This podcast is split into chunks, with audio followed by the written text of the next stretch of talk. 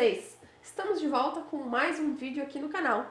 E eu aposto que você já ouviu a frase quanto mais velho, melhor o vinho. Mas o que será que isso significa?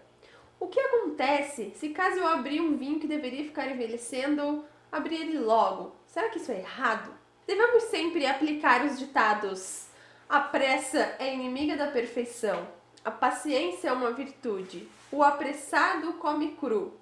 Ou será que isso tudo é bobeira? Na real, não é bem assim, mas também não é uma bobeira. As pessoas sempre dizem que o vinho costuma melhorar com o tempo, mas na verdade não é bem assim. A maioria, né, a grande maioria dos vinhos são feitos para serem consumidos jovens, em até no máximo 5 anos ali depois da sua safra. Inclusive, ah, principalmente, né, os vinhos que não são tintos. Então não deixe qualquer vinho aí envelhecendo. Existem algumas regras para que esse vinho possa ficar lá esperando para ser consumido. Para esse vinho envelhecer, a uva utilizada nessa, nesse vinho precisa ter estrutura para ele envelhecer. Além disso, o método de elaboração desse vinho também tem que ser específico. E outra questão muito importante é que nem todas as safras produzem uvas com potencial de guarda.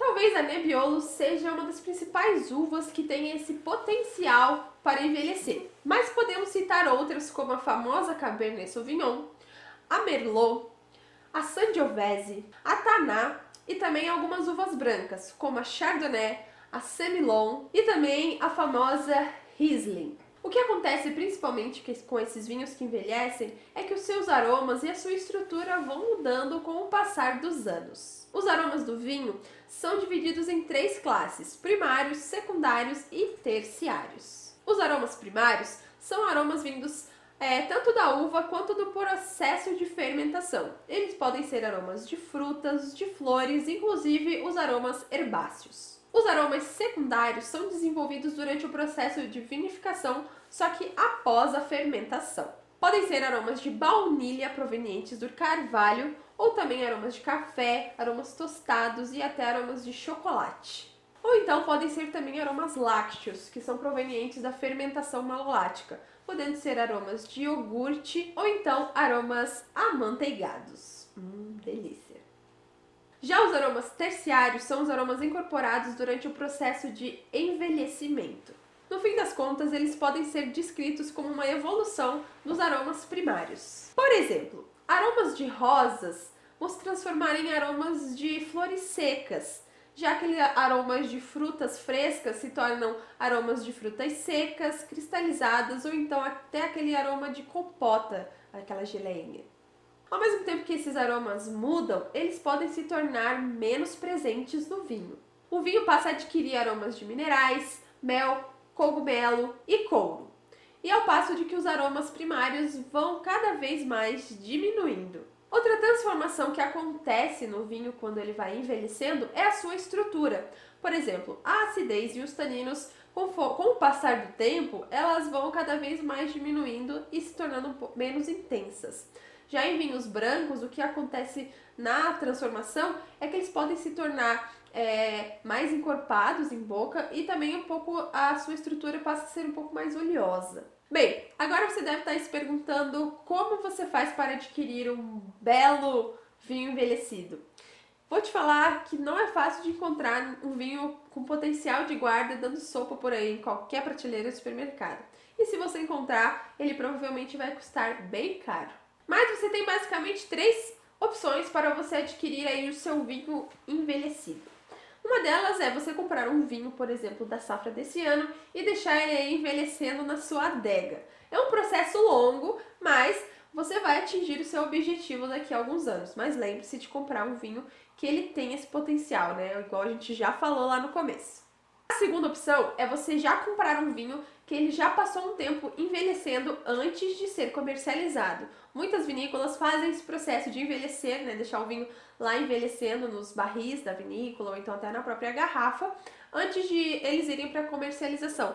Se você já viu lá um vinho no rótulo escrito reserva, esse vinho já passou por um processo de envelhecimento. Então essa seria outra opção para você ter um vinho envelhecido aí para você degustá-lo e saber o que é um vinho envelhecido. A terceira e última opção é você procurar estabelecimentos como lojas especializadas ou restaurantes que façam esse trabalho de deixar o vinho envelhecendo. Só que de longe, essa vai ser a opção mais cara. Apesar de ser o jeito mais fácil, alguém vai ter que pagar a conta, né? De deixar um vinho envelhecendo lá por algum tempo na hora de pagar. Então você provavelmente vai pagar mais caro nessas lojas porque a loja teve que deixar o vinho lá parado, numa temperatura e ambiente adequado para esse vinho estar bom quando você for consumido.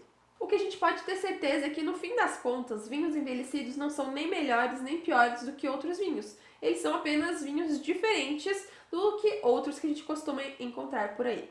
E como a gente sempre costuma dizer, gosto é pessoal, então a melhor forma de você saber se o vinho envelhecido é melhor ou pior do que os vinhos que você costuma beber é provando e tirando suas próprias conclusões. Em algum ponto aí da sua vida de apreciador de vinhos, beba um vinho envelhecido e decida por você mesmo essa questão. Com certeza vai valer muito a pena. É uma ótima experiência abrir um vinho que ficou envelhecido lá esperando por muito tempo. Já pensou você abrir um vinho da safra do ano que você nasceu? Seria louco, né?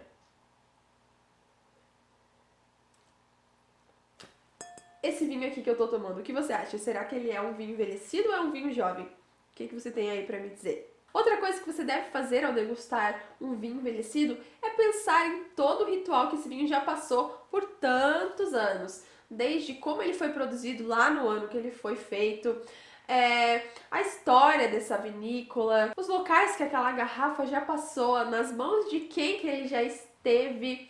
Também tente imaginar como eram os aromas desse vinho quando ele era um vinho jovem. Tudo isso é um exercício muito interessante para a mente. Nós mesmos aqui do Aprendi com Vinho temos uma garrafa de um vinho que está ali esperando para ser aberto, lá de 2018, antes de a gente começar o curso de enologia. Então a gente está ali esperando o momento certo para abrirmos essa garrafa que está ali envelhecendo. Enquanto isso, a gente vai abrindo várias outras garrafas de vinhos que foram feitos para serem consumidos jovens, enquanto aquele vai ficar esperando. E como uma curiosidade, o vinho mais velho já encontrado permanece intacto sem ser aberto.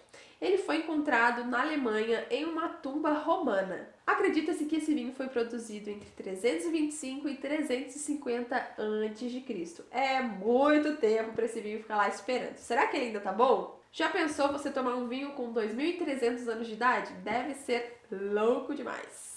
Então é isso, pessoal. Espero que vocês tenham gostado de saber o que é um vinho envelhecido, o que a gente precisa fazer para ter certeza de que aquele vinho vai ter potencial, se vai estar tá legal, ou então se a gente deve logo abrir aquela garrafa.